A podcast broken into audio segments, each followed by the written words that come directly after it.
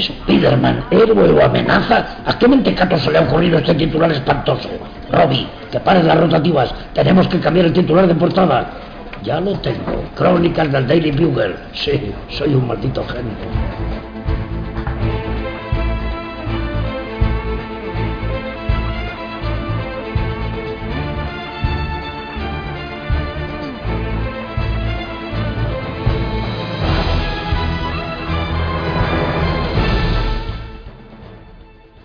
Saludos, vamos a decir arácnidos en esta ocasión, para cambiar un poquito el saludo de, rigor. Y vamos a comenzar una nueva entrega de Crónicas del Daily Bugle. En esta ocasión en su formato Boletín Express. Tenemos con nosotros a Débora con tilde en la E, Villaoz con H, como me dice que lo diga, porque igual se me escapa, Débora. No, la H sobre todo es por Débora, que Villaoz también tiene H, pero lo importante es que la ah. gente se olvida de que Débora va con H. Bueno, puede ir sin H, pero el caso es que el mío va con H. Y en anteriores podcasts está sin H, con lo cual un poquito. O sea que hay, que hay que poner la H como podamos, ¿eh, Gabriel? Gabriel, tenemos a Gabriel, un nuevo fichaje para este podcast. Bueno, empezamos fuerte. Mi nombre no lleva H por ningún lado, así que genial. Es, es un nombre normal. así que nada, Gabriel, aquí estoy. Vamos a decir tu apellido, Gabriel Palacios. Sí, como quieras. Bueno, mejor, cuanto menos mejor para que así sea irrastreable. Vale, no, no, que ahora que en Internet podemos caer todos. Esto es, esto es una mafia.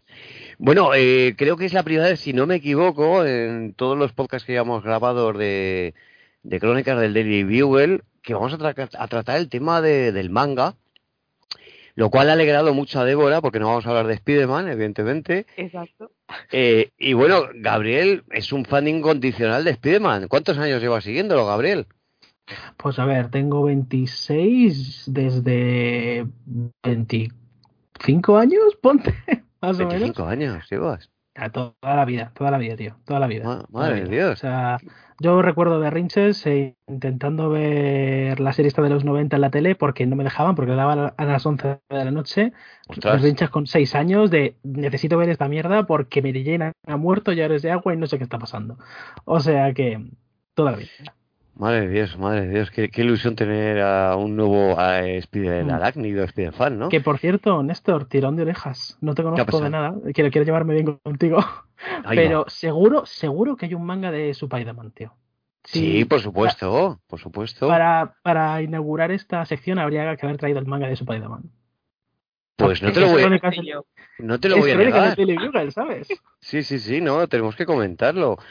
incluso no sé si ha habido una adaptación reciente también en lo que es el aspecto manga de Spider-Man. Hay uno que es bastante más antiguo, pero no sé si nadie se han atrevido a hacerlo. Incluso una serie de imagen real que tenían un robot. O sea, la cosa está por todo lo alto. Sí, sí, sí. Aparte de, de, japonesa y Spider-Man, ¿no? Por eso, por eso. Bueno, ahora vamos a hablar de, de Berserk que, bueno, aquí, aquí me voy a comer yo spoilers a tutiplén, me imagino, pero yo soy muy, muy lanzado. Y yo voy a contar por una parte mi historia y luego que la cuente Débora y Gabriel de cómo conocimos a este personaje, a, a este, podemos decir manga, pero también ha tenido series de animación, ha tenido ovas, incluso videojuegos. Yo, chicos, lo, lo conocí hace dos, tres años largos, creo recordar, porque me dio por navegar en Netflix y digo, me voy a poner algo de manga, que hace mucho que no, o bueno, de anime en este caso, o ovas, y digo, hostia, pues no, no, tiene mala pinta. Y eran tres películas, que es como se denominan a los ovas, ¿no, Gabriel? Eh, películas animadas, ¿no? Ovas. Bueno, los ovas son como, como especiales aparte, como el especial de ah. Guardianes que ha sacado hace poco. Sí, sí, sí, sí, sí, ah, eso es un ova. Normalmente, si es de un anime, eh, los ovas son inventados por el propio estudio. Vale. Yo, ahí estoy un poco pez en el mundo del manga, con lo cual me vais a instruir los dos. Y total que me puse los tres, el primero muy bien, el segundo muy bien, te haces con los personajes, el grupillo, el, héroe, el que es su compañero, digamos, que ahora no me sale el nombre, también me tenéis que ayudar, que luego se acaba convirtiendo en villano. Pero yo me veo el tercer OVA, la tercera película, acabo de verlo y digo, hostia puta, ¿qué coño ha pasado aquí? Digo, vamos a ver, destruyen a todos los amigos, al grupo, al personaje lo dejan hecho un cisco, el que era amigo de él se convierte en villano prácticamente de la función, viola a la compañera de ellos y digo, hostias, y se lo hizo a Débora, y digo, yo he visto cosillas de que no me pilla por sorpresa, tanto en películas como en series, como en cómic, subidita de violencia, pero hay algunas cosas que te tocan la patata, aunque tengas detrás un, un currículum de historias, ¿no? Como puede ser el manga de Battle Royale. Y ya me quedé así digo, hostia, tengo que investigar un poquito más. Y tuve la suerte de que Panini empezó a editar una serie de tomitos, me hice con unos cuantos, me vi una serie de animación reciente, no la anterior, y ahí me he quedado, con lo cual me tengo que poner un poquito en forma y seguir la colección de, mangas que ha continuado. Aparte, yo me quedé en el 7, ¿no? Tú, Débora, ¿cómo conociste a este personaje y todo lo que conlleva? Pues bueno, yo empecé tarde porque realmente me lo recomendaron en la carrera, amigos y demás que sí conocían el manga y me decían a ti por lo que te gusta, de sobre todo fantasía oscura y además te tiene que molar verse. Y yo, vale, vale, ya lo leeré, lo típico, ¿no? Y, y ya después de unos años, perfectamente, pues cuatro o cinco, dije, bueno, pues vamos a darle una oportunidad a Berserk. Y empecé en marzo y efectivamente me encantó y justamente, pues no sé si en octubre, noviembre lo terminé. Bueno, creía que lo había terminado, eh, luego cuento el por qué. Y, nada, me, me mucho porque además también me lo recomendaron por el tema de Dark Souls, que bueno, los que hayan jugado son fans de Berserk, pues saben que Dark Souls básicamente es hacer honor a Berserk. Y claro, eh, yo estaba fascinada por el arte de Dark Souls y, ya me dijeron, pues si te gusta Dark Souls, eh, Berserk te tiene que mola muchísimo. Y efectivamente. Así que bueno, por suerte entré, pero tarde, porque llevan años mis amigos diciéndome, o conocidos, que lo leyese. Así que bueno, bien por bueno, Más vale tarde que nunca, como se suele decir, ¿no? Y bueno, Gabriel, te toca a ti. Eh, bueno, a mí la verdad es que me llegó, que lo estaba pensando, por tres vías diferentes. Una era un muy buen amigo mío que se vio el anime en las películas y me decía que me tenía que ver Berserk, ver Berserk, ver Berserk, pero claro, yo cada vez que buscaba imágenes de Berserk me salía Guts súper fuerte, súper machote, súper tal, y me transmitía un poco el aire Rambo, el aire, el aire Schwarzenegger, y a mí eso no me llama nada. Así que no, no, me iba nada.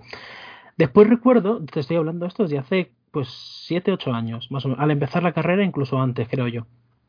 Luego, eh, mis primos mayores, pues tenían en la habitación un montón de mangas antiguos, pues eso, Monster, eh, un montón de, pues esto, de mangas más adultos y, de los 90. Y ahí sí que empecé, tenía Berserk y me leí el espadachín negro, el primer arco. Eh, y sí que medio me gustó, lo que pasa es que era como yo no soy muy de violencia extrema o de pues esa, esa sangre, esa, esa visceralidad, de ese, ese grim and gritty, ¿no? Em, yo no soy muy fan de eso. Así que bueno, fue como, bueno, ya me he leído el primer arco, que es un tomo y medio, pues con esto ya vale. Se supone que ya he metido la patita, no me ha gustado, para afuera. ¿Qué pasa? Que luego, y esto me hace quedar muy mal, pero es la verdad. Eh, uno de los youtubers que seguía, tal, eh, lo que son influencers, que te influencian, pues subió un vídeo recomendando animes.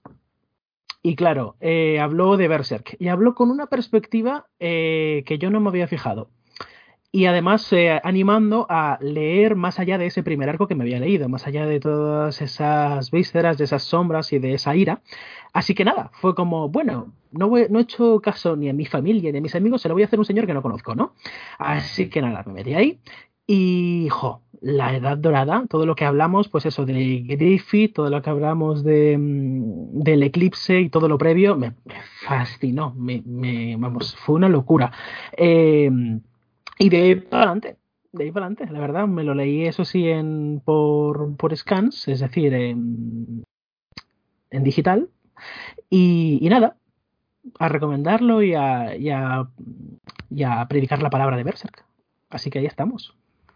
Hay, hay, un dato muy importante, porque hablamos de una obra que se inició en el año 89 haciendo un poquito de, enlace con, una cosita friki, el año de estreno de, Batman de Tim Burton, de la película, ¿no? Con lo cual lleva con nosotros más de 40 años, si no me confundo. Bueno, 40 años no. Y de, y de Salma, muy bien, muy buen, buen detalle también de Hora. Pero, pero la, la, cosa está que, que, por ejemplo, se ha hablado, el autor ha muerto recientemente, es Kentaro Miura, y ha habido algo de polémica por lo que he ido investigando en cuanto a que el nivel de exigencia a los autores, a los mangas. Como que los tiene un poco menos que atados con una cadena y una bola y que, vamos, no te voy a decir con en condiciones paupérrimas porque cobran sus buenos dineros, ¿no? Por hacerlo, pero que hay un, nivel de exigencia bastante fuerte con ellos, ¿no? Y ha quedado también...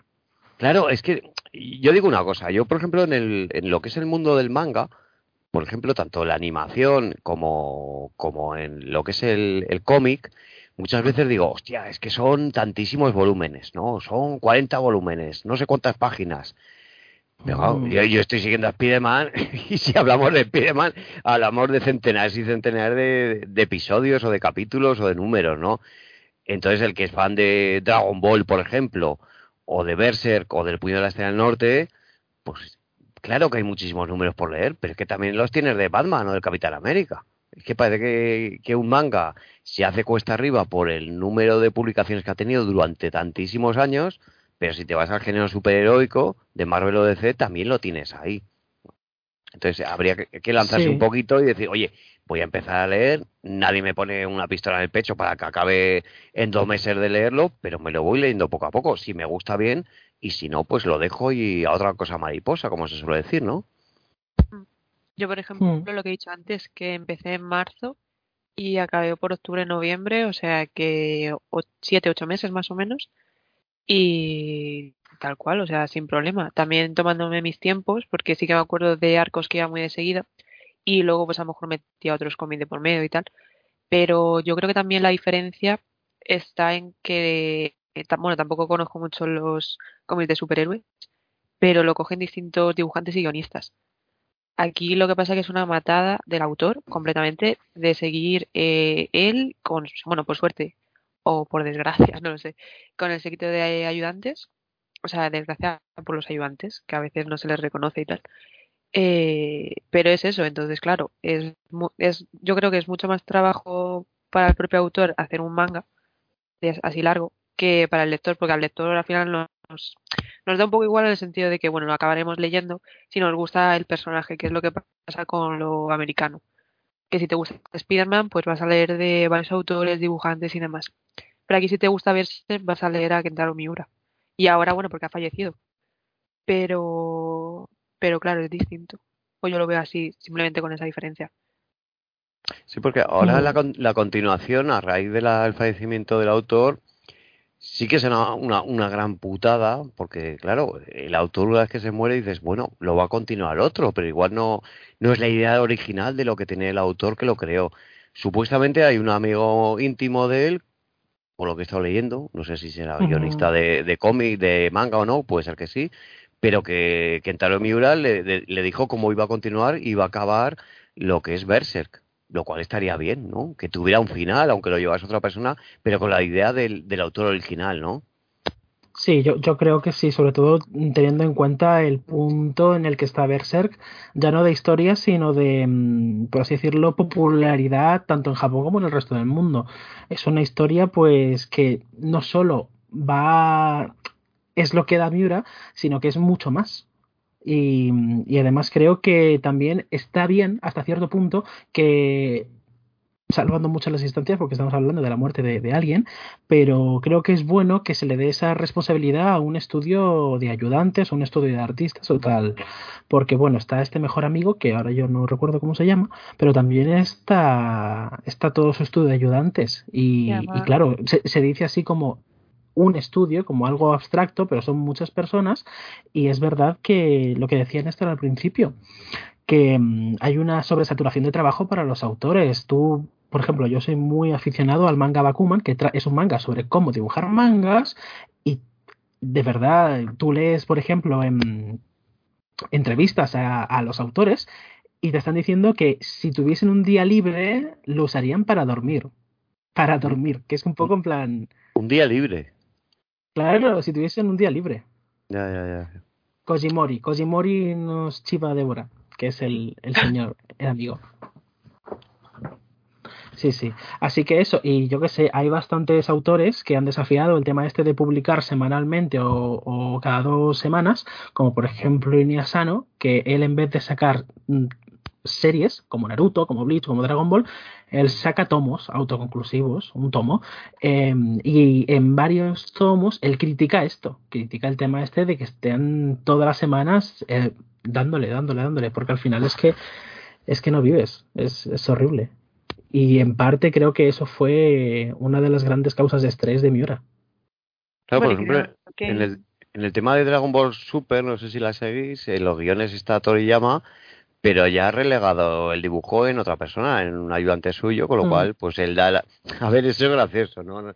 No sé si Débora ha leído o ha visto Dragon Ball en alguna ocasión, pero a ver, ser, ser guionista de Dragon Ball yo creo que es muy sencillo. Es decir, dices, a ver, próximos 20 capítulos, Goku, Vegeta luchando con alguien. o sea, ya has cumplido, entre comillas, ¿no? Porque no, no es un cómic, vamos a decirlo, como Sandman, ¿no? Es unas cuantas peleas con un enemigo, lo derrotas, aumentas de poder, el otro aumenta más que tú, vuelves a aumentar, lo derrotas y hasta el siguiente enemigo que es en la siguiente página prácticamente. Y el dibujo de Toriyama, por ejemplo, Gabriel, yo creo que no es difícil de imitar, es muy sencillo de hacer. Con lo cual ya tienes. Un montón de imitadores, Claro, lo puedes hacer con plantilla, con lo cual ya a nivel personal de Toriyama dices, bueno, me desvinculo del dibujo, lo habrá pactado y negociado porque él lo podrá hacer y le habrán dado el visto bueno, pero joder, tener a un, a un tío haciendo guion y dibujo, atado a la mesa de trabajo de lunes a domingo, como dices tú, sin un día libre, ostras, eso ya podemos mm. hablar de, de esclavitud, poco menos, ¿no? Claro, es que en Japón existe el mito este de la devoción por el trabajo, porque el trabajo dignifica, porque tú eres lo que vales gracias a lo que produces al trabajo, porque así se demuestra tu esfuerzo y tu amor hacia tu familia, y tú lo piensas y son, al menos para nuestra visión occidental, son estupideces, porque no tienes que, primero, para trabajar no hay que sentir amor, simplemente hay que ser profesional. Pero más allá de eso, no tienes que dar tu vida al trabajo, porque es que si no, no vives, básicamente.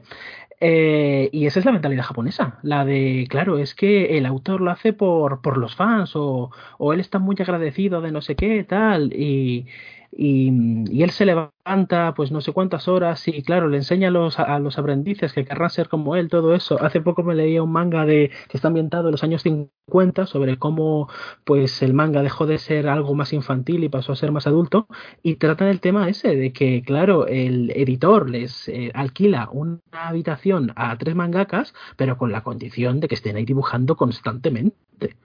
Te alquilan la casa para que trabajes, vale, sí, pero trabaja, trabaja y trabaja y luego creo que llevan horarios nocturnos, ¿no? O sea, tipo de que cuando ellos están dibujando son más de noche. Es que no hay horarios. O alguno de ellos. Es bueno, es un poco como los dibujantes de cómic al final, que los dibujantes de cómic tampoco tienen horarios, tienen fechas de entrega.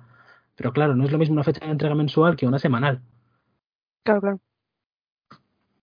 Eso sí que vi, no, sé en qué manga, porque ahora no me acuerdo. A lo mejor fue uno de indio que, que se veía como un piso de estudiantes mangakas, que sobre todo se ponían por la noche, o sea, como que ellos ahí sí que habían hecho acuerdo de, vale, pues todos tenemos un horario parecido para trabajar, en el sentido de pues, simplemente por luces y ruidos, y sobre todo trabajaban por la noche, entonces mm. por la mañana, porque supuestamente había menos ruidos en las calles, tal, no sé qué, y se concentraban más. Y tú luego lo piensas y dices, joder, pues menuda bestialidad, como ya habéis comentado.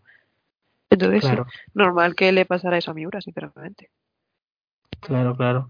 Y bueno, también es que Miura estaba llevando o había llevado otro manga antes, un manga así cortito, pero es eso, es que tú lo piensas y es, vamos, que no, no se puede sostener. aparte, sabes que en Japón el tema este de quedar con el jefe, de quedar bien con el jefe y tener una buena relación, el salir a beber y todo eso es vital. O sea, tienes que, que tener una buena relación con el jefe. No vale con que seas buen trabajador, tienes que quedar bien con el jefe. Y si tu jefe, que es el manga, que tú eres un ayudante, y tú dices, bueno, es que ya he hecho tales horas o ya he hecho estas páginas, te vas, vas a quedar muy mal porque hay otros cuatro ayudantes que no se van a ir.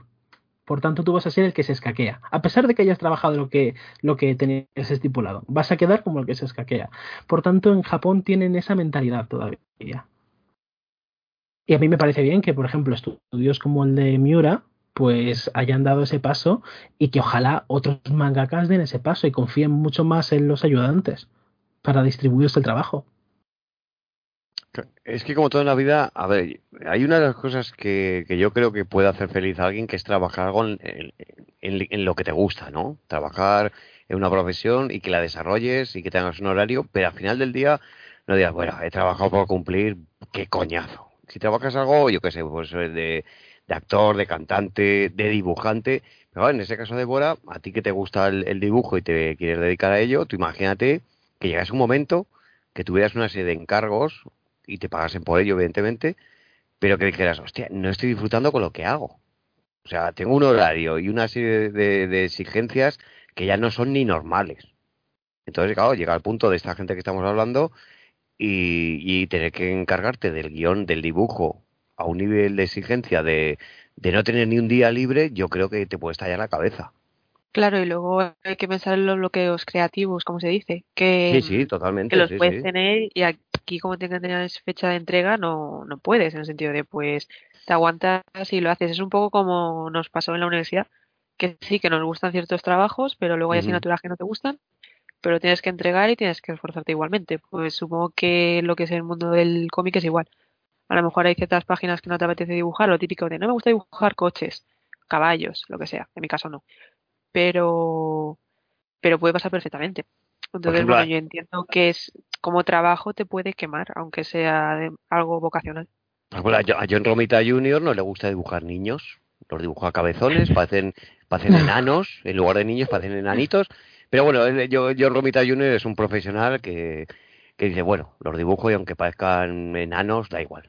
Nadie, me va a decir nada más que cuatro gatos, que somos nosotros, que ni nos escucha ni nos lee, pero todo correcto. Vamos a entrar en algo un poquito más alegre después de... Parece que hemos hablado de algo muy negativo y pesimista, que también lo es, pero bueno. Un poquito. Un, poquito bastante, ¿no? La historia la ubicamos en un estilo épico, fantástico y que yo creo que, que en ningún momento aburrido desde que pasas la primera página no sé cómo lo veis vosotros, adentradme en el mundo de Berser para que los oyentes sepan de lo que estamos hablando. ¿Lo comentas tú o lo comento yo? Dale tú. Pues bueno, pues sobre todo se em, describe como fantasía oscura, que yo creo que ahí acierta de pleno. Y los primeros números, bueno, yo tengo el Maximum Berserk, ¿vale? Que son como eh, dos cómics en uno, entonces son como dos tomos en uno. Y, y al principio te encuentras a un Guts como en el, en el presente y luego ya vemos a un Guts de niño y cómo va creciendo. Entonces ahí es lo de la edad dorada, que es lo que más fama tiene.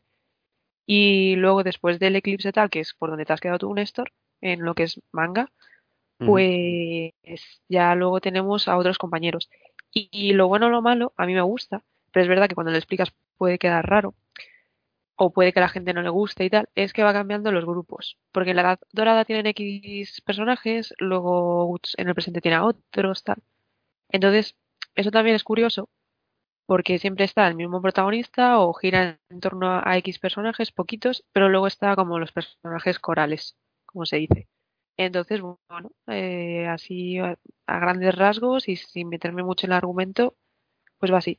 Y, luego él, por una maldición y demás, pues ve bastante mm, eh, seres espirituales, pero malignos, y tiene que ir en contra de ellos, en el sentido de, pues, por X cosas, para no, bueno, supongo que luego haremos spoiler, pues, eh, nada, ve demonios y demás, y tiene que ir siempre en contra de ellos. Entonces, bueno, hay como ciertos objetos que se llaman Bengerit, que lo que hacen es abrir el mundo espiritual con el mundo físico. Entonces, bueno, ahí es mucho caos y demás, entonces siempre hay toque fantástico, pero sobre todo en el tema misticismo o espiritual, que hay seres buenos como las hadas, pero luego también están los demonios. Y luego la propia fantasía épica oscura de que es un guerrero. Eh, a mí me recuerda más a un Ronin, en el sentido de que nunca se siente a gusto con. O sea, porque los caballeros suelen estar ligados a un territorio, tal, no sé qué. Este no, es como un errante. Entonces me, recuerda más a ese tipo de personajes espadachines. Y sobre todo son hostias. O sea, en ese sentido, pues si te gusta el combate, aquí vas a disfrutar. Además, el, protagonista, no recuerdo, porque a veces las traslaciones audiovisuales cambian algunas cositas, ¿no? Entonces a veces me lío con lo que he leído del manga, con lo que vi en los OVAs o en la misma serie animada, ¿no? Pero el pasado del protagonista, telita marinera también, ¿eh? O sea, si no recuerdo mal, lo llegan incluso a abusar de él sexualmente, ¿no? Sí, sí, sí, sí. De hecho, eh, todo el tema de, los abusos y toda la parte más cerebral barra sentimental de la serie es em, como muy está muy muy presente. En el sentido de que claro la serie se te vende como una épica oscura lo que ha dicho Débora lo que has dicho tú Néstor pero es un poco caballo de Troya para luego traerte pues muchas ideas tanto filosóficas como dramáticas, traumas, no es, no es como una partida de rol en el que se busca la batalla y la sangre constantemente, sino que hay muchas cosas detrás. Eh, em, una de las cosas pues son los traumas de Gav de su infancia, cómo le afecta el no tener eh, pues eso padres o compañeros o cómo él se toma pues eso de las partes del contacto o como Griffith pues por ejemplo crece siendo un niño para anhelar un castillo todo ese tipo de cosas pues como que adquiere una profundidad que es una de las cosas que a mí me gusta de Berserk que es pues eso como un caballo de Troya en el que te venden toda esa parafernalia de violencia pero también hay un poquito de esa sustancia bueno, el Griffith podríamos decir que empieza como así, saltando un poquito por temas, ¿no, Gabriel? Eh, amigo del protagonista, con ese escuadrón que tiene y tal, luego se acaba convirtiendo en villano, pero podemos catalogarlo de, aspecto un poco andrógino, ¿no? O bastante andrógino.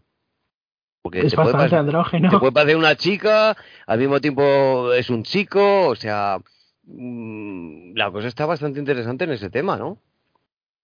Sí, sí, es bastante curioso que todos los personajes, eh, bueno, todos los tres personajes protagonistas tienen físicos muy diferentes entre sí y bastante, digamos, atípicos, en el sentido de que Guts puede ser el más típico porque es una persona alta, fuerte, grande, pero luego el villano es muy imponente, tiene muchísimo carisma, pero claro, tiene ese físico muy poco común de un hombre delgado, atlético, con ese pelo además blanco, que es como la, melena de una princesa, pero en el, en el cuerpo de una persona preparada para la batalla.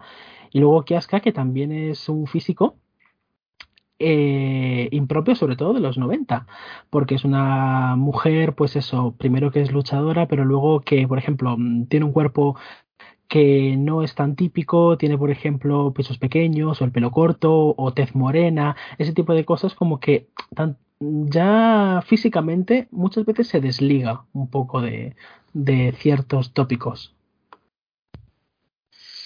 Yo creo que de unos, de unos puntos fuertes de, de, lo que es el manga, ¿no? Esta presentación de personajes y a ver, yo he dicho al principio que me voy a comer spoilers, con lo cual si queréis ir avanzando en la historia o desgranando, porque esto va por sagas, ¿no? O por, ¿cómo lo podemos denominar, ¿no? Por arcos argumentales, ¿no?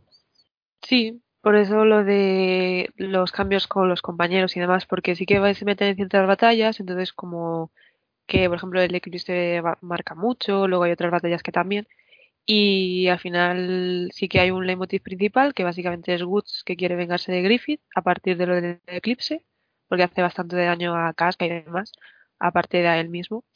Eh, pero luego, claro, como se va encontrando con gente, luego hay gente que desaparece, tal, no sé qué, van y vienen, pues al final yo creo que mm, las sagas se podrían dividir un poco así, aparte de que el, el propio mangaka sí que pone de títulos. Entonces, bueno, está, está bien separado. Pero exactamente el orden no me lo sé. Pero bueno, se puede ir comentando y vamos viendo. No, una pregunta que seguro que la sabéis vosotros por, porque vais avanzados en la trama bastante, bastante más que yo. Griffith es el villano principal, pero ¿hay alguien por encima de él? Mm, pues es una, es una respuesta complicada. ¿O es el villano máximo que tiene que derrotar a nuestro héroe de turno o responde ante alguien que es el que le ha dado el poder. Es que está el grupo. Es el antagonista máximo, eso sí. Es todo lo que Guts no es. Es la, la contraparte más, eh, más literal. Eh, pero en cuestiones de poder mm, está igualado con los demás de la mano de Dios que aparecen al final del primer arco y tienen su presentación así más extensa en el segundo arco en el eclipse. Pero luego, y esto es una pequeña curiosidad, hay un capítulo eliminado, que el propio mangaka, luego de que saliese, eh, decidió eliminarlo porque comprometía mucho el futuro de la obra, en el que aparece Dios y es algo más poderoso aún que los cinco de la mano. Ah, bueno, si aparece, si aparece Dios, si aparece Dios tiene que ser algo más poderoso, claro. O sea, si Dios ya. Sí, pero es un poco Lovecraftiano, en el sentido de que es muy poderoso, pero es también muy demasiado caótico en el sentido de que su poder vale para bien poco. ¿Sabes? A nivel como lo percibimos los humanos. O sea que, mm, que es, una, es una respuesta complicada. Yo te diría que como máximo es antagonista y villano mm, habría que ver. Porque aquí, aquí hablamos de, de magia de demonios, ¿no? El poder que consigue Griffith o los enemigos que tiene el protagonista suelen ser demonios en su mayoría, ¿no? Mm, llamados apóstoles, cuando son como demonios con rango. Que entonces estos son eh, básicamente personajes que para conseguir sus máximos deseos tienen que hacer un sacrificio. Entonces se hace a partir de un Behrit, sin, no especifican color, porque el, el, más raro es el rojo, o el que realmente da el poder a Griffith que eso sí que lo diferencia el mangaka. Y en este caso, pues un tal que en una situación desesperada, pues se abre, que es esto de que abre los ojos, la boca y demás. Y porque, bueno, para los que no lo hayan visto, es como una especie de huevo que es de, colgante, es pequeñito. Y luego tiene lo que es la propio, el propio rostro humano, pero tipo Picasso, que tiene no están colocados como en orden, entre comillas. Un poquito mal rollo ese huevo, ¿eh? lo recuerdo ahora que lo dices tú. No, no me inspira mucha confianza, diría. No, llevar eso colgado sí es más, es, turbio. y cuando se abre, pues tienes que hacer un sacrificio a la mano de Dios y te conviertes en apóstol. Entonces te dan poderes sobrenaturales, que puede ser que te transformas físicamente en demonio o simplemente que estás como mitad mitad, en el sentido de que tú luego te puedes convertir en, en una persona normal y luego sacar el poder. Y luego están los que sí que son unos salvajes y luego están más los que eh, manipulan, en el sentido de que están en la política y todo eso. Es bueno, curioso porque puede haber apóstoles en cualquier parte y que no te lo esperes porque pueden tener la apariencia humana. Entonces eso es muy curioso en el manga. Hmm. y es que la duda que tengo, y no igual aparece en el manga o no, es que si hay unos demonios, que podemos denominar como el mal, evidentemente, siempre que hay un mal, hay un bien. Es decir, en el manga sale lo que es el contrapeso a eso. Mm, es que Berserk es intrínsecamente violento, en el sentido de que no solo hay violencia en las peleas, que es normal, sino que también hay violencia en los rangos de poder que existen. Es decir, desde la gente de pueblo eh, es violenta. Eh, los, lo que ha dicho Débora, mm, la gente de poder, eh, pues esos reyes, tal, también son violentos incluso consigo mismos. Hay que recordar lo que hace el padre de, de la princesa con ella cuando, cuando apresan a Griffith. Y incluso el poder natural, es decir, la mano de Dios, lo que estaría por encima, lo que rige el orden natural, también es violento. Por tanto, como que te da la impresión de que ese mundo no hay un bien intrínseco y si hay algo definido es el mal y con lo que hay que luchar es contra la naturaleza, ese propio mundo que es la violencia que está en cada uno de los pequeños aspectos que forman ese mundo. Y Débora, bueno, yo te, iba a hacer un apunte que quiero saber tú qué piensas de esto. Vamos a intentar hablar mucho sin spoilers, pero... Mm, no, no, no, tú habla con spoilers, habla libre. Bueno, así, así un poquito, ¿sabes? Un poquito sí, un poquito no. Aparecen varios apóstoles a lo largo de la historia y aparecen también varias, digamos, imperios eh, a lo largo de la historia, imperios humanos que hacen alusión a, bueno, imperios de, nuestro mundo real. Eh, la serie transcurre, digamos, en una Europa, más o menos. Y también aparecen imperios, pues, que parodian un poco a los indios o a los otomanos o ese tipo de cosas, ¿no? Un poco como los hombres de, del, del oeste, creo que son, del, de Señor los Anillos, los que van sobre los Mumakil, pues un poco ese rollo, ¿sabes? que tú sabes que son Claro, ese rollo. Eh, me hace gracia que los apóstoles de, de, una parte del mundo y los otros y los de otra parte del mundo son diferentes. En el sentido de que, por ejemplo, los persas, por así decirlo, tienden mucho más hacia apóstoles naturales. Por ejemplo, el emperador este, que es malvado, el emperador, digamos, de, del imperio Kusan, que no me salía, usa... Sí, sí, sí. Em, usan, digamos, avatares de viento o ese tipo de cosas. Mientras que los otros, los que digamos están en Occidente, por así decirlo, son mucho más bestias, mucho más pues eso, esos orcos, esos trangos, ese tipo de cosas, ¿no? Y como que me, a ti que te gusta tanto pues eso, el tema de la mitología y cómo esto pues organiza un poco las culturas en, en el mundo, me hace gracia pues eso, cómo diferencia un poco los apóstoles en el sentido de que, claro, si en nuestro mundo vamos a Occidente, pues vemos eso, centauros, eh, una mitología más griega, más ese tipo de cosas, como más que estamos familiarizados, pero claro, si vamos a, hacia Oriente vemos cosas pues más sintoístas, más conectadas a la naturaleza, ese tipo de cosas, que es justo lo que a lo que aluden los apóstoles que están en ese en ese en esa parte del mundo en Berserk. O sea que me parece muy curioso que incluso usando siempre apóstoles los medio diferencia porque unos son más físicos, más criaturas, y otros son más elementales. Me, parece como muy curioso. Bueno, por ejemplo, pasa incluso con los propios dragones. En lo que nosotros mm. entendemos con Occidente los dragones es más ese tipo dragón de escamas que escupe fuego, tal, pero sobre todo es ígneo, fuego. Y los dragones de, de Oriente, que hay cuatro tipos, o sea, tienen los de agua, los de tierra, tal, porque, bueno, los más conocidos son los que se dice como tipo niebla, que son los que culturalmente se, se muestran en, en China y demás, los de los bigotes y tal, o tipo aire. Pero bueno, como hay aire y agua, se suele decir niebla, que es la mezcla. Y claro, esto es como mucho más natural en el sentido de que se expresan mediante la naturaleza, tienen todavía este lado más en relación con los yokais o con como tú has dicho, con el sintoísmo. Entonces, sí, es que además eh, están separados de Griffith, porque van a la contra. Entonces los apóstoles sirven a Griffith en Occidente, pero luego los cusanos eh, justamente van a la contra, en plan, no, no, nosotros no queremos saber nada de Griffith y es incluso nuestro enemigo. Entonces son de los pocos apóstoles que realmente se ve que van en contra de, del antagonista. Con lo cual incluso puede jugar un poco a ayudar al protagonista, que no sucede, pero podría haber sido así. Bueno, eso es más o menos lo de los gusanos al principio sí, pero luego mm, claro, claro, al final todo, todo, al final todo va hacia Griffith. Sí. Pero sí, sí, es, es curioso porque además se ve que, que intenta mm, conectar lo que es la realidad en el sentido de que va metiendo diferentes culturas, porque ahora lo que he leído online, que bueno, luego explico lo que me ha pasado a mí, si se ha visto que en la isla de los elfos tal hay vikingos, que además les llaman Vikings o algo así, y es una armadura vikinga tal cual. Y es como, no, venían del mar, no sé qué, y son los guerreros marítimos, no sé qué.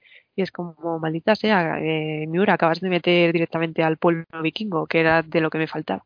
Entonces sí, es que luego también tiene bastante bagaje cultural y, y de demografía en ese sentido. Bueno, os voy a hacer una pregunta vital que es un spoiler para mí, que yo me imagino que el que no se haya adentrado a Berserk igual hasta se lo olvida. si, si empieza a leerlo, ¿no? Casca acaba alelada perdida después de lo que le hace Griffith, ¿no? O sea, acaba la moza que no se entera de nada, en un estado semicatatónico que responde como puede la pobre mujer.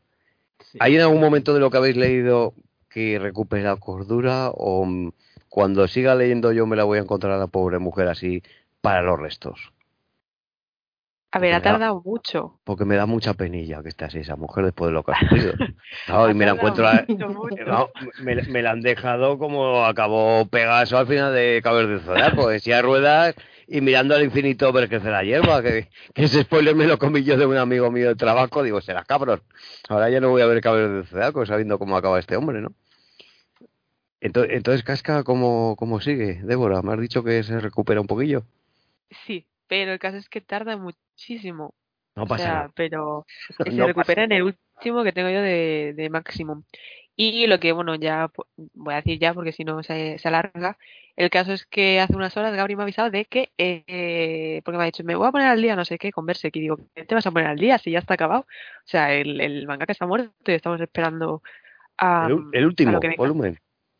Pues parece ser que Maximum no está completa porque no lo han editado del todo, entonces en online sí que te puedes encontrar con una traducción más o menos, pero se entiende. eh, como 10 capítulos más. Y es como, vale, pues voy a leer. Porque ya me quedan el 357 y son 371 lo que está traducido. Pero claro, el máximo llega hasta el 357. Entonces ha sido como, ah, vale. que hay más cosas. Entonces yo, por ejemplo, me queda en el 368. Si en esos tres capítulos a Casca le da otra vez un shock y se queda como antes, no lo sé. Mira, yo, solo digo que Casca, pobrecita mía. O sea, ya, ya. Eh, a mí me dio mucha pena, eh, Gabriel. Yo, y es que una de las cosas que me impactó de, de, de esos ovas, del tercero, es todo lo que le ocurre al protagonista, al grupo que va con él, la banda. Pero es que encima a Casca me la dejan. Digo, pero por mujer que tampoco se merecía tanto. Todo lo que le hacían, pero ni de coña, ¿no? Claro, claro, claro. No, no, no, pero aparte de eso es que. bueno, después de eso hablamos un poco de la relación Griffith Kiaska Guts, que es como un triángulo ahí muy, muy, muy chungo. Pero sí, sí, sí, sí. Y ya te digo que incluso aunque recupere la memoria, esa pobre mujer va a tener movida va a tener movida hasta el final. Al final todo va a volver con Kiaska, Guts y Griffith. Bueno, una, una pregunta que siempre me ocurre con estas cosas del manga. Poniendo en Google, eh, santo Google vamos a decir, vemos, pones Berserk y te pone una columnita con datos, con imágenes y pone volúmenes 41, ¿de acuerdo? Mm. Pero en lo que sería la correlación con la edición de Panini que está haciendo, de Maximum, son menos, ¿no? O sea, hay más número de páginas, más volumen, y esos 41 se quedarían en menos volúmenes, entiendo yo, ¿no? Que te responda Débora, porque yo lo leo. Tú online, sí, son, son 20, por eso yo me he hecho el lío. Entonces el máximo llega hasta el 357. Que son, 17 volúmenes. Entiendo yo. me he eh, confundido. 20 volúmenes pues pueden ser, a ver si se quedan a 357, pues a lo mejor sí son los 30 y muchos. Porque yo no sé si ese 40-41. Claro, es que a lo mejor online o no. Porque es que encima verse que está muy mal editada en España. es que también es una jodienda seguirlo. En España he mirado y como han hecho diferentes ediciones con diferentes mm, volumen de páginas, claro, la edición actual igual recoge un número de páginas más amplio y se reducen el volumen, los volúmenes totales, ¿no? Que tampoco sé en, en Japón cómo lo hacen. ¿Cuánto no, creo que todos hemos visto, todos hemos visto la edición italiana, ¿no? Yo no. Yo no la he visto, lo reconozco. Eh, pues en Italia va a salir, va a salir, todavía no ha salido, una un, el manga en tapa dura con, con el signo del condenado en rojo. En negro con, ah, con el signo en rojo. Esa la pasó por el grupo. Ese, ese me gusta a mí. Madre, mía, pero tú sabes lo que va a dar aquí en Panini España. Eso igual te cuesta 60 euros, conociendo los precios de Panini. Es, que los otros eran muy feos. Los Maximum yo no puedo. ¿eh? Pero no, no des ideas, no des ideas para la publicación en España. Que, que valen 15 euros los de ahora. Imagínate ese volumen que dices tú, 35 o 40 pavos. Ya, puede ser, puede no, No, no, no. Te, lo, te la venden a precio integral, ¿sabes? Madre de... Sí, pero, pero por supuesto. Entonces, en resumidas, sería que quedaría, entre comillas, un volumen más en la edición española, Débora, entiendo yo, o igual bueno, entendido mal. Que por eso el, el lío este. A ver, el caso es que yo ahora, leyendo en estas últimas horas antes de grabar, lo que me faltaba, eso, me faltan tres capítulos que se puede acabar en media hora nomás. Eh, sí que me he cruzado con la portada del número 41 que anuncia Panini para marzo. Entonces, no es lo que entiendo que no es lo que después de fallecer, porque además no ha tenido tiempo físico el propio mangaka eh, Koji. Koji creo que sí, eh, que lo tengo ahí apuntado. Sí, Koji Mori. Que porque dijo que por mayo, junio de este año que iba a reanudarlo. Entonces, eh, supongo que será lo que estoy leyendo online, que lo van a pasar a papel para seguirlo a continuación. Pero yo no sé si eso es lo del equipo, porque sé que eh, Miura falleció, acabó parte del equipo, de lo que tenía como medio incompleto, pero que luego ya va a continuar Koji. Entonces yo exactamente no sé en qué número eh, deja de literalmente dibujar el autor y pasa el equipo, pero supongo que eso no es lo que ha llegado a papel en Panini. Entonces entiendo que esa parte del 41 ya es todo lo que queda online, que son pues eso, unos 10, 12 capítulos que me estaba leyendo ahora. Y, será eso la parte del equipo, entiendo. A lo mejor Gabri tiene más idea de esto. Sí, los dos últimos capítulos que han salido han sido a cargo del estudio. Eh, así que bueno, porque no, no, sé si ha hecho ya un año desde que Miura murió, que los dos últimos o tres últimos son los que han hecho los que han hecho íntegramente el estudio, por así decirlo, siguiendo las notas y tal. Eh, aún así, en tres capítulos o cuatro, los que, los que tuviesen que hacer, no, sé exactamente cuáles son, eh, ya han acabado una saga. O sea, Miura, pues eso, sabemos que es la la mía para terminar una, una, saga, porque tiene, pues eso, una extensión kilométrica cada saga. Y aquí estos en poquitos capítulos ya han cortado la saga eh, para empezar otra dentro de un tiempo. O sea que quizá, quizá van a buen ritmo. Yo tengo la esperanza de que vayan a buen ritmo. Al menos un capítulo al mes, ese tipo de cosas. Estamos mirando el fallecimiento de, de Miura y un añito y algo. Murió en mayo mm. del 2021, sí, sí. Sí, pues, pues ya hace, ¿eh? se dio la noticia en mayo de 2022 o junio, una cosa así. Justo un sí, año. Creo que esperaron como un mes o algo así, ¿no? O sea, un año y un mes. No, pero que esperaron para dar la noticia, me quiere sonar o algo así. No, no, la noticia fue de este año. Y murió el año ah, pasado. Vale, vale. claro, claro, por, eso, oh. por eso claro, el mangaka, aunque haya dado la noticia, supongo que ya se habría puesto, yo qué sé. Pero el caso es que no sé si ha tenido tiempo físico como para sacar unos cuantos capítulos y lanzarlo con traducciones y demás al, a lo de marzo de Panini. Entonces, claro, yo estaba como diciendo, joder, qué guay trabajan estos mangakas que ya se han puesto las pilas y Panini lo está, eh, lo está vendiendo ya en marzo y por la portada ya me he dado cuenta que no. Y luego también porque poniendo volumen 41 para ver de qué trataba y tal, no sé qué, me pone Amazon en .com, o sea, en, en América, que lo puedo comprar. Y digo, ¿cómo que lo puedo comprar si, esto no ha salido todavía? Entonces, claro, eh, la editorial de Americana o lo que fuera, pues sí que lo tiene ya en físico. Y justamente el que me falta sí lo puedo comprar en físico en inglés, pero bueno, ya lo leo ahora online, perdón por los libreros bueno, esto es cosa de la editorial, no tiene nada la culpa los libreros.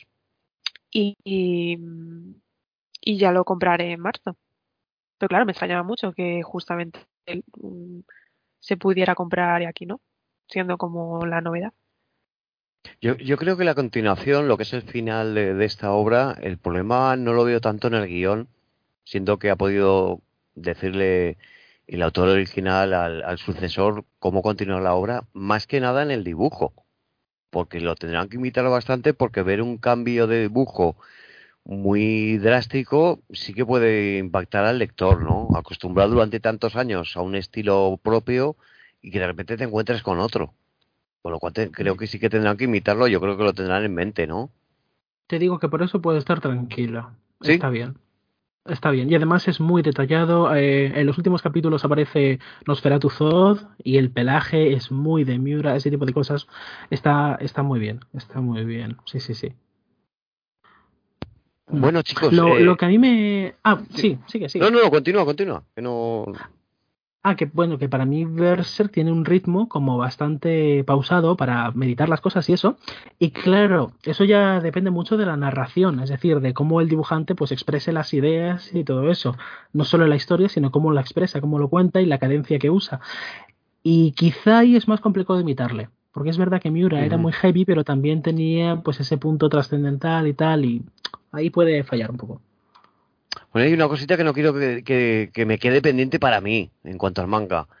Se descubren más datos, me imagino, del caballero que lleva una calavera, que lleva un caballo negro que da miedo y que de vez en cuando ayuda al protagonista. Porque yo me quedé claro, digamos que en siete volúmenes, pero quedan trece que me tengo que leer. Se van descubriendo cosas de ese personaje más todavía.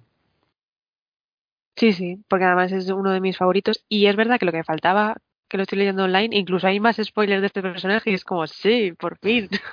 Porque yo creía que lo había dejado como muy en el aire Miura y es como, vale, no, aquí ya tiene algo, aunque evidentemente se queda todo en el aire. Pero creía que iba a ser peor. Entonces, no, no, es efectivamente continúa y cada vez a mejor. O sea, a mí es de los personajes que más me gusta junto a Ser Pico. Que yo creo que tú no sé si lo has. Ay, no me acuerdo ya. Es que es de los otros. no, sale todavía. Tendré que volver a leer los siete, los siete tomos de nuevo porque he olvidado un mogollón de cosas. Y si continúo comprando los tomos que, que siguieron publicándose, no me va a enterar de nada, prácticamente. Eh, si queréis, damos entre comillas, o si tenéis algo que decir del manga, por pasar a otro tema relacionado con Berser, ¿cómo lo veis? Vale, bien. Adelante. Bueno, la putada es para el que quiera ver los OVAs que vi yo en su momento, que estaban disponibles en Netflix, pues ahora no están. No si estarán en la plataforma esta, em, se llama Chucky Roll, Chucky Roll, ¿cómo se llama que esto de manga todo? Y de anime.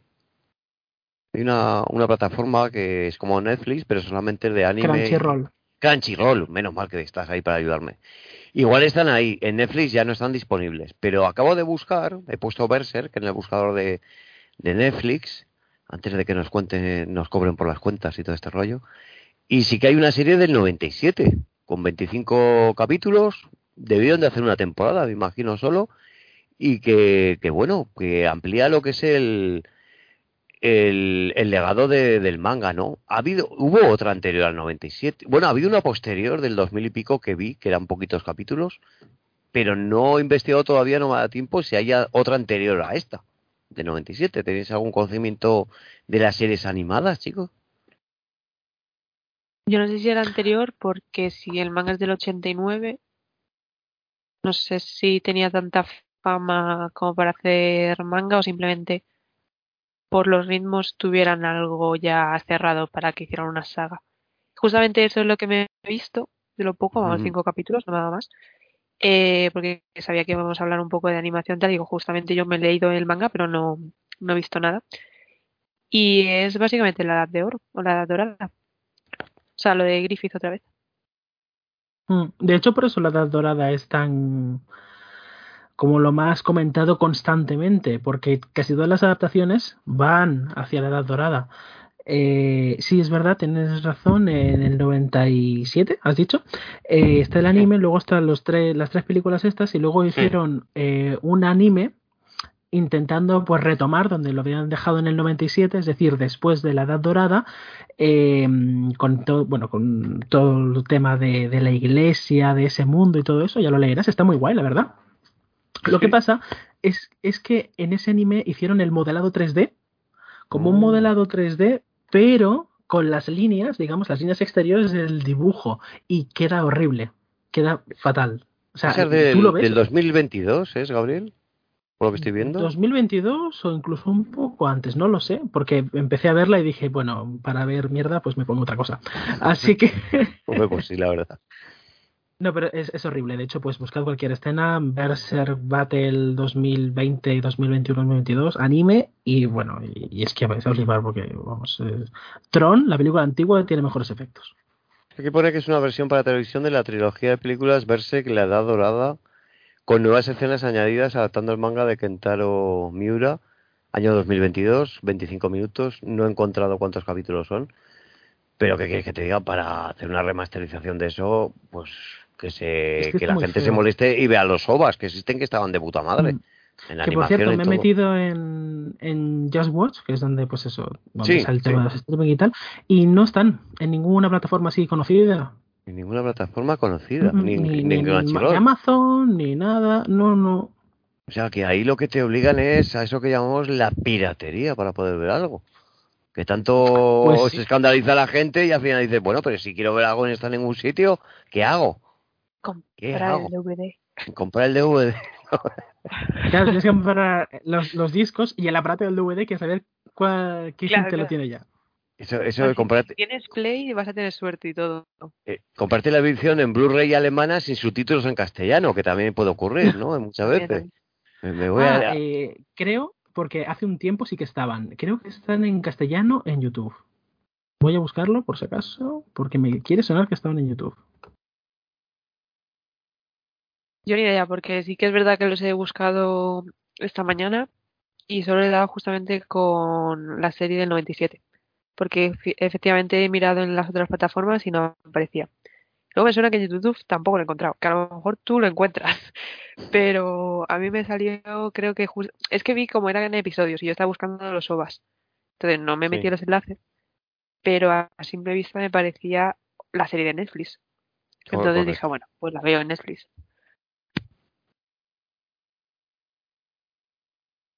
Y luego se nota que es del 97, porque por ejemplo el fuego que aparece y tal me recuerda mucho al fuego de Charmander, de la primera generación de Pokémon, que digo, vale, es de la época. Y tiene esos efectos que se nota que son de los finales de los 90. Que puede gustar o puede empeorarte la situación y dejas de verlo, pero bueno, es curioso, sí. Bueno, ahora, ahora estoy yo buscando, cambiando de, lugar, digamos, en lo que son los videojuegos, he encontrado uno que es para Play, Play 4, que no tiene mala pinta, pero estoy buscando si ha llegado aquí a España porque hay cositas que no llega. Creo que sí, en la Play Store se lanzó en el 17 y está a 24 euros. ¿vale? Es Berserk y la banda del halcón. Con lo cual, pues nos vamos a encontrar otra vez con lo que sería el comienzo de, de Griffith y demás. Pero vamos, ese no lo, no lo he llegado a catar yo. No sé cómo qué tal está la de jugabilidad. De gráficos no, no tiene mala pinta. En cuanto al personaje, enemigos y demás. Pero lo que hablamos muchas veces, que eché un, un tiento a un juego del Puño de la Estrella del Norte en una demo y no había Dios que jugara a eso no creo que con Berserk ocurra igual. Habría que echarle un tiento. Yo hay ni idea porque no he jugado a ninguno. O sea, yo he jugado a pues el Dark Souls, que hace que, que da honor, por decirlo de algún modo, a, a Berserk porque los mismos artistas del videojuego lo decían. Que ellos querían sobre todo eh, influenciarse de Berserk y se ve. Pero yo no he jugado a ningún videojuego de Berserk como tal. Entonces, ni idea. Y nada, le estuve echando un vistazo, pues eso, antes de grabar. Y es verdad que los primeros videojuegos no, no llegaron a España. Como mucho a Francia. Y, algunos tampoco. Entonces, sobre todo, yo creo que el tema videojuego se ha quedado mucho en Japón. Eso, ha ocurrido mucho en España, porque yo recuerdo con la Super Nintendo, ¿no? Que había juegos como Ranma, un medio, que no sé si llegó a España y se quedaba más en tierras niponas. Eh, había algunos de campeones de la serie de televisión que tampoco llegaban, entonces tenías que recurrir o a comprarte la edición japonesa y tragarte todo en japonés si tenías suerte y poco más. Y ha habido muchos juegos que ha, ocurrido eso, ¿eh? los que son consoleros han, han sufrido la, la sequía de determinados juegos en su momento. Os he puesto la caratulilla para que la veáis en el chat de Skype del juego de, Play 4. Mm. No, tiene, no tiene mala pinta, la verdad, pero estoy esperando a que lo pongan en el extra, ya que tengo la, que tengo el PlayStation Extra, que me lo pongan gratis, que no tenga que pasar por caja, Gabriel.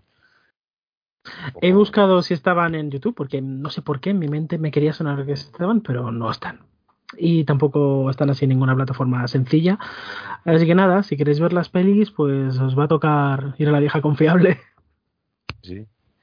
Pero además una saga, esos tres ovas que yo creo que comprenden, mm, no te voy a decir el origen de todo, que puede ser que sí, pero unas aventuras y un final que te dejan con un apetito voraz, como me pasó a mí, de continuar lo que sean las aventuras del protagonista, ¿no? Porque dices, joder, esto no puede, no puede acabar así, coño. Esta chavala me la dejan ahí catatónica, el otro sin un brazo, el otro ha ganado el malo. ¿Desde cuándo gana un malo? Esto tiene que continuar en algún sitio. Vete al manga. Porque esto no es como Dragon Claro, pero, pero, esto me refiero que no es como Dragon Ball, que puedes tener la opción de decir, mira, no quiero leer y ver dibujos, me dedico a ver el, la serie animada. Pues en la serie animada continúa. Aquí no, es que aquí no hay una serie que empiece del principio y continúe hasta equipararse al, a la numeración del manga. O sea, te van dando arcos argumentales, unos ovas y ya está. Es una, una puñeta en ese aspecto si alguno quiere meterse en Berserk que le da un poquito de pereza empezar a leer y pues lo que ha dicho Néstor está bastante bien en el sentido de que te ves las tres películas que es una adaptación bastante fiel se dejan cositas sobre todo una cosita un poco heavy al final de un villano pero en general te vas a enterar perfectamente con las películas y luego si quieres a partir de ahí puedes empezar a leer. O sea después del eclipse puedes empezar a leer seguramente cuando pongas, creo que es el arco de los niños perdidos, pues pones el arco de niños perdidos, ves que empieza en el capítulo 95, por ejemplo, y te pones ahí a leer a partir del 95. Creo que sería una buena manera de enganchar a la gente a Berserk. Sería como el tomo 8 o así máximo, más o menos. Creo, ¿eh? hay un aspecto muy importante que no sé si. A ver, yo no soy, como os he dicho antes, un experto en manga ni de lejos, ¿no? Pero a mí el espadón de este personaje, de, protagonista de Berserk, y digo, ¿habrá influenciado al personaje de Cloud de Final Fantasy VII que, le, que, es más grande la espada que él? Porque el espadón es. dragones. Claro, digo, pero, pero, pero yo, aparte de verlo en Berserk y aquí, pues seguro que habrá otros personajes que lo hayan tenido, pero coño, eh, Final Fantasy es del 97 y Berserk es anterior. Igual cogieron los guionistas o creadores de Final Fantasy y dijeron, oye, pues mola una espada más grande que, el personaje, entre comillas. Que yo lo que... de toda la vida. Sí, sí, a ver, el personaje, el protagonista de Berserk la puede levantar, está fuerte. Pero tú ves a Cloud y dices, a ver, que es un tirillas. Debe tener la fuerza, la fuerza de Superman para levantar una espada de esas dimensiones. Pero bueno, es fantasy, final fantasy. Es que tiene truco porque él es digno. Ah, o sea, que es como Thor con su martillo. Ya no puede levantar otro personaje más que él, si no es digno o algo así, ¿no? Claro. Madre Dios. No tengo ni idea, no tengo ni idea. Eh, yo, Débora me conoce y suelo decirlo cuando estamos ya acabando el podcast. Cosillas que hayan quedado en el tintero que tengáis en mente por comentar antes de que acabemos. Pues que hay un montón. Pero porque verse que es demasiado, entonces nada. Pero eh, personaje preferido. A ver. Eh, bueno, yo lo he dicho, el caballero, a veces le llamo caballero de la rosa, porque como en el escudo lleva una rosa, pero como oficialmente se llama el caballero de, la calavera. Eh, me lo has quitado de la boca, ¿eh? El caballero calavera. Sí, sí, pero me gusta más de la rosa, no sé. y Serpico, que Serpico es que si los ovas se quedan en la edad dorada no aparece porque viene después. Pero me mola mucho porque es un tío que sobre todo es ágil, o sea, no es tan tosco como Woods, es ágil realmente, es más delgadillo, parece poca cosa, pero de repente saca una velocidad y unas maniobras impresionantes. Y luego es que mm, controla los elementales del viento. Entonces eso también me mola mucho, porque luego ya hay eh, arcos que van más con el tema de los cuadros elementales, tal, más hechicería, magia, y eso a mí me flipa. Entonces, claro, este pues tiene una capa con la que puede volar y tal, y me mola mucho. pregunta vital, ¿ese personaje tiene pelo? Sí. Eh, ¿Hay alguna, alguna especie de, de, objeción en que pongan personajes con pelo pobre como yo, que no tengan pelo en la cabeza que todos tienen que tener pelo, Débora? Pues ¿Alguna conjura o algo en contra de nosotros? A lo mejor pasa que a los es que los mangakas se divierten mucho eh, dibujando pelo. Entonces, bueno, porque me está pasando que estoy leyendo Vagabond y flipas también con, con el detalle del mangaka. Pero bueno, ahí sí que aparecen monjes calvos. Entonces, que serán malos, por supuesto, ¿no? El malo es el calvo, entiendo yo. No, de momento no, de momento no. Pero porque hay unos cuantos. Entonces, no lo sé. Ah, a lo mejor alguno es malo. O sea, que somos, como te diría yo, como los extras que aparecen por ahí. Ah, un calvo, pues ponlo de esta, que no tenga importancia la aventura, ¿no? Madre mía. Tú, tú, Gabriel, por la edad que tienes, creo que conservarás pelo, ¿no? Algo, algo. ¿Cómo que algo? ¿Cómo que algo? ¿Cómo que algo? Bueno, digamos que no me corto el pelo desde mayo, creo que es. Me gusta llevarlo largo. Me gusta ah, llevarlo largo. Yo te digo una cosa. Pueda, eso te iba a decir. Aprovecha el momento, que nunca se sabe lo que puede pasar. Sí, sí, totalmente, totalmente. En, el grupo. Totalmente. en el grupo de podcast de Bola sabe que somos unos cuantos con ausencia de pelo. Con lo cual, todo puede llegar. Tú déjate el pelo largo hasta las rodillas, hace falta, como si fueras el de la familia Adams. Luego Dios dirá. Voy a mandar la. Ah, una cosita que os iba a preguntar sobre, bueno, porque sé que a, a Debe el tema de las criaturas y todo eso os interesa. Y así un poco, pues, pues también te pregunto a ti, Néstor. El tema de las criaturas, que tienen unos diseños espectaculares, de los monstruos, y luego ya, si, Néstor, si sigues leyendo, vas a ver que, aparte de diseños de monstruos, hay diseños de criaturas eh, muy, muy guay, muy interesantes. ¿Cuáles así os han llamado la atención? Hostia, me pillé, me en, fuera de juego, pero pitando el árbitro, ¿eh? Bueno, seguramente Débora... Sí, sí, ella seguro que sí, ella seguro que sí. Como a mí, que también se relaciona con ser pico, el que me llama la atención es el kelpie, porque para mí un kelpie es un caballo acuático tipo hipocampo. Lo sabía, estaba absolutamente seguro. con una cara de sapo y es como, pero ¿qué coño ha pasado? Esto no es un kelpie para mí. Entonces, no sé, se me hizo muy raro, en plan, es un caballo, pero eh, tipo como el centauro, pero en vez de ser eh, mitad humano, es mitad rana. Es súper raro. es un concepto. Controla el agua, tal, no sé qué, y es como, ¿qué, ¿qué, criatura más rara es esta? Porque luego los demonios, como que son más criaturas tipo más bestias. Entonces, como que molan, pero no, no te sacan del tomo. Pero es que sé que el pie es como, pero ¿qué es esto? Y luego me mola mucho las sirenas que hay y tal, pero bueno, son sirenas normales. Y luego lo que pasa con los piratas, que hmm. se van convirtiendo en parte del tentáculo de, de uno de los apóstoles así tochos. Y eso mola también. ¿Y el tuyo? Bueno, ¿y personaje favorito que no habéis contestado antes? Yo, mi personaje favorito es el protagonista. Pero también Griffith, el, villano, me atrae mucho porque, hostia, es que es un tío que, que, lo veías al principio, que tampoco inspiraba mucha confianza, no sé a vosotros, pero tal y como lo dibujaba el, autor, las miradas que ponía y tal, digo, este trigo limpio no es. O sea, con el personaje, con el protagonista, con Gans, pues tenía sus más y sus menos, en, le ayudaba, era como una especie, como podríamos decir, incluso de hermano mayor y tal, pero joder, tomó unas decisiones conforme avanza la trama. Eh, este tío es un cabrón de principio a fin. y el, la empatía que le podías tener cuando acaba bastante mal, dices, se te va completamente al final cuando hace esos actos tan, tan deleznables, ¿no? Dices, este es el villano, villano con mayúsculas. Yo, yo estaría entre, entre el héroe y el villano, fijaos lo que os digo, ¿eh? como el yin y el yang. Mm. Yo estoy un poco igual que Néstor. Yo lo odio. y fíjate que yo soy muy de villanos, que bueno, Cabri me conoce, que yo soy muy fan de villanos. Y aquí es como completamente al revés. No, no, no puedo estar más en contra de un tío así. y luego de esa odiarlo. a mí me gusta. Que si me gusta odiarlo. Claro. A mí me pues gusta que sea tan cabrón. ¿Sabes? Porque sí, sí, sí, sí, sí, sí, sí, Es que. Con, sí. Eso, eso es interesante, pero. Con los villanos ocurre una cosa, Débora, que igual está de acuerdo conmigo, Gabriel, que en, las películas sobre todo, e incluso en los cómics a veces, hay una, una manía de justificarlos, ¿no? De que hacen las cosas por una justificación, como entendiéndolos. A mí lo que me encanta es que los villanos sean unos cabrones, pero de principio a fin. Hace poco vi cosas, ¿eh?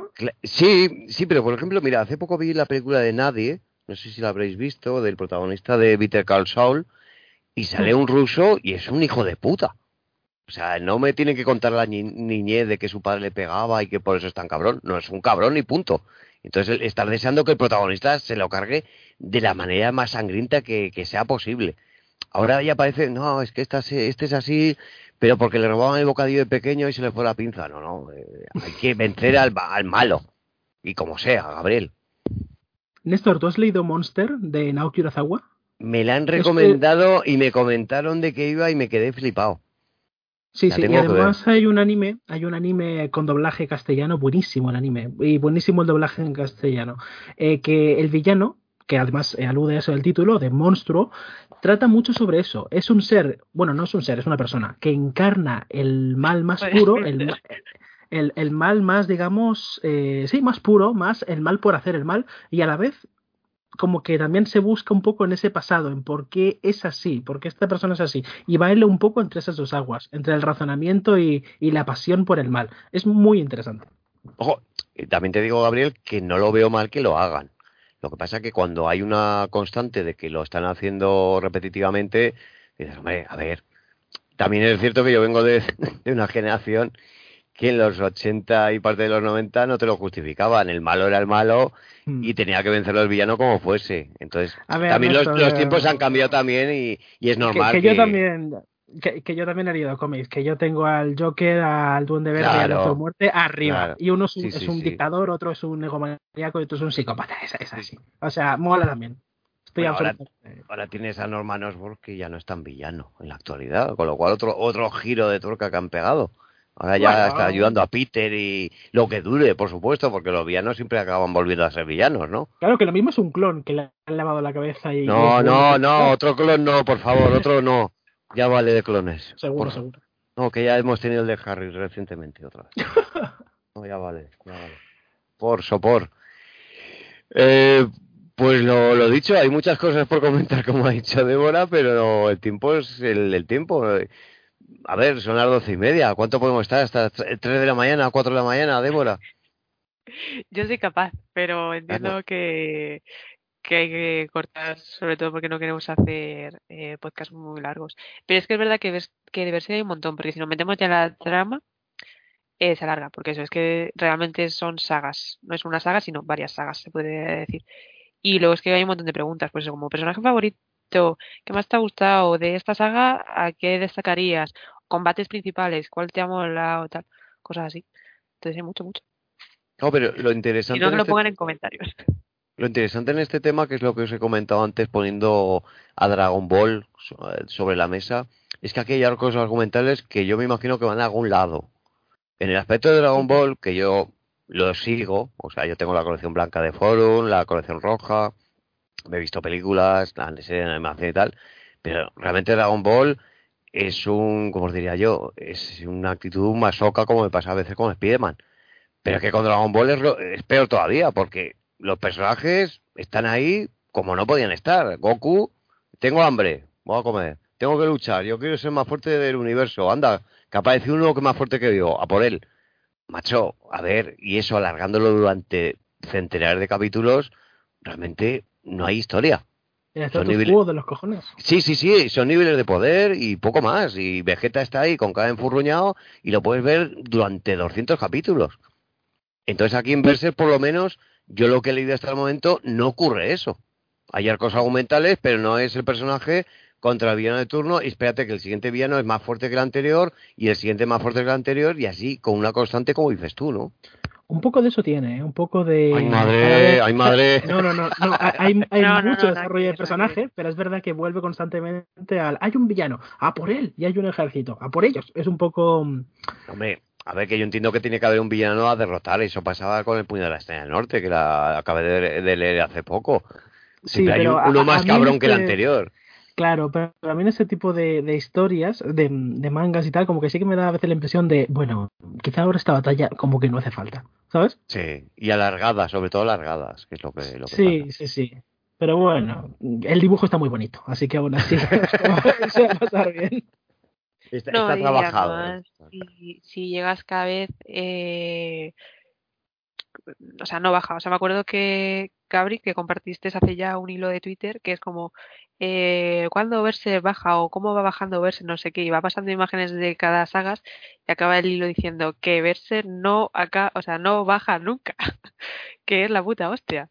Y ese hilo me hizo mucha gracia porque es como, sí, tal cual, porque además yo la abrí pensando que, que gata parecía a ti baja porque a mí no me parece ninguna mala y efectivamente acaba diciendo, ja, es mentira, ¿cómo va a ser Berserk malo? Y cosas así, o sea, yo creo que Berserk no tiene, eh, no tiene eh, de altibajos, no tiene los bajos. Entonces por mm. ahí está muy muy guay y yo creo que la recomendaría. O si le gusta la fantasía oscura y todo el tema este más visceral, pero que es un manga que disfruta bastante. Y, y hasta el final, vamos, que no, que no baja. Bueno, pues aquí tenemos lo que es la recomendación de, este manga y espero que igual con nuestras palabras y con nuestros spoilers, por culpa mía, algunos de ellos por culpa mía, evidentemente, pues os podáis acercar a él y disfrutarlo de la obra, o sea, perdón, de la mano de, Panini, la editorial de Panini. Y por desgracia, como ha dicho Gabriel, los OVAs pues hay que buscarlos a través de otros sitios, sea YouTube y la serie animada de, el 97 de, de Netflix, que sí que está disponible. Esos 25 capítulos. Que no está en castellano, no lo he mirado. Japonés, ah, Dime que está subtitulado. Mi hermano, sí, Pero la de mm. Netflix, ¿te refieres tú? Sí. Dime que está subtitulado a castellano. Sí, eso sí. Pues nada, pues que la gente se esfuerce y lea, que no pasa nada por leer un poco, aunque sea en la pantalla, en la pantalla de televisión, ¿eh? que no está doblada, pues hay letras para entender lo que dicen. Bueno, y del grupo se han animado unos cuantos, de estos que también participan en estos podcasts, y, le está gustando. O sea, José Raúl y Fernando el Catódico, así que bueno, animo más gente. E, Eduard no creo que quiera apuntarse a Eduard porque creo que se lee al revés. Entonces a Eduard el leerlo en el sistema oriental no le va. Tiene que ser occidental. He leído que la porque primera se vez un espejo y, vaya haciendo esfuerzo. he leído que la primera vez que se editó en España fue en sentido occidental Eh, a ver, eso... Creo que fue el 96. Eso, eso lo, lo eh, a ver, a modo propio no te cuesta nada acostumbrarte, ¿vale? O sea, yo me pongo a leer un manga y está al revés y en la primera página ya te acostumbras. O sea, los bocadillos de texto sabes que van diferentes, las viñetas de derecha a izquierda, pero que no tiene mayor dificultad. No sé, es otro sistema de, lectura, pero que el ojo y el cerebro se acostumbran cero coma. No creo que yo sea un superdotado, Gabriel. Tú también lo lees así, ¿no? Te digo más, mi madre, que le he dejado mangas, también. No pasa nada. Te acostumbras en nada. Que hay un momento que a lo mejor te lías, pues nada, pues vuelves a empezar la página que nadie te va a pegar por ello, me parece a mí. Pues nada, chicos, eh, chicos y chicas, que, estamos aquí compartidos todos. Un abrazo bien fuerte para, para Débora. Un abrazo y nada, me alegro de volver a estar aquí y hablar de manga, así que genial. Sí, de manga, porque de Spiderman ya sabemos que no. Ya. Que no vas a hablar de Spiderman. Ya, yo estoy buscando temas eh, para que grabes.